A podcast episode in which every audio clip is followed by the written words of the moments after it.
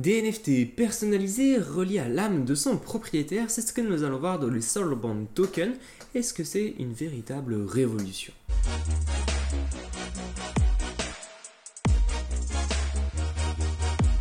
Alors les Soulbound Tokens sont simplement des NFT qui seront reliés à l'âme de son propriétaire, d'où le nom Soul est égal à l'âme en anglais. Des Soulbound tokens ne seront donc pas transférables ni même vendables car ils seront personnalisés au propriétaire et ils seront verrouillés sur le portefeuille. A noter que la personne ou l'entité qui aura émis ce SBT aura la possibilité à tout moment de le récupérer ou de le révoquer. Comment ça marche indirectement? Pour le moment, nous n'avons pas de détails vraiment précis sur le fonctionnement des SBT. On aura un peu plus de détails quand tout cela va sortir entre 2022 et 2023, car le créateur Vitalik Buterin de la blockchain Ethereum l'a tout juste annoncé il y a quelques semaines. Comment nous allons pouvoir profiter de ces SBT c'est très simple, on va pouvoir eh bien l'utiliser dans la billetterie. Par exemple, le scandale qu'il y a eu au Stade de France où les organisateurs étaient totalement dépassés par les fameux faux billets.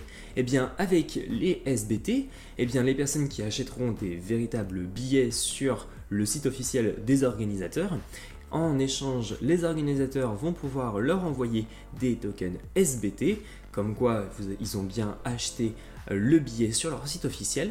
Et lorsqu'ils se rendront sur place, les personnes qui vont vérifier les billets n'auront juste qu'à scanner soit l'adresse du portefeuille, soit directement le SBT et comme ça, ils ont la certitude que cette personne aura bien acheté un billet. Nous pourrons aussi retrouver ces SBT eh dans les documents officiels, carte grise, carte d'identité, passeport, euh, permis de conduire, mais tout cela va prendre un sens quand des entités centralisés de confiance prendront cette technologie en main et l'utiliseront. Nous allons avoir aussi eh bien, les votes, et ça, ça va arriver lors de la sortie de ces SBT, notamment dans les DAO, je vous en avais parlé d'ailleurs dans ma précédente vidéo, n'hésitez pas à aller la voir hein, en cliquant sur le petit i, où grâce au SBT, eh bien, les votes seront plus décentralisés et ils seront plus démocratiquement votés. Car à l'heure actuelle, les votes pour les DAO, ce sont ceux qui possèdent la plus grosse quantité de jetons qui auront le plus gros pouvoir de vote. Et malheureusement, c'est pas totalement décentralisé. Le vote d'une personne qui possédera le plus de jetons va forcément influencer le résultat du vote final.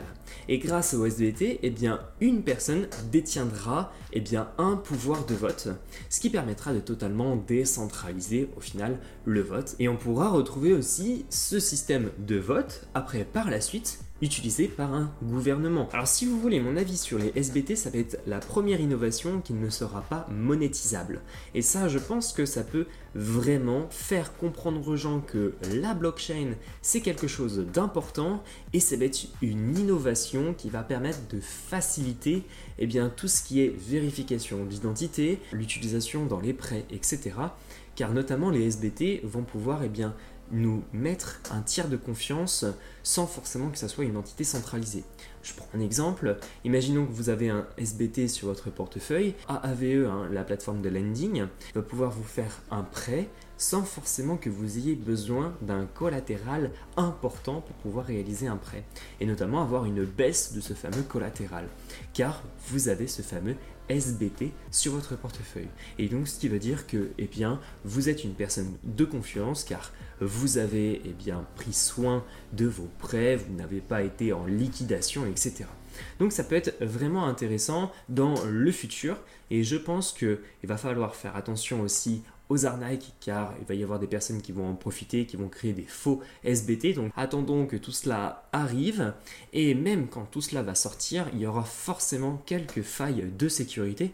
Donc va peut-être avoir aussi des documents confidentiels qui pourraient aussi fuiter. Donc il faudra faire attention lors de sa sortie, mais je pense que ça peut être quelque chose qui va pouvoir révolutionner les différents cas d'usage dans les documents officiels. Voilà, j'espère que cette vidéo vous aura plu. N'hésitez pas à la liker, à la partager, n'hésitez pas à vous lâcher dans les commentaires, hein. ça m'aidera du coup à faire référencer cette vidéo sur YouTube. Je vous remercie, c'était Dim Decrypt et on se retrouve la prochaine dans une autre vidéo.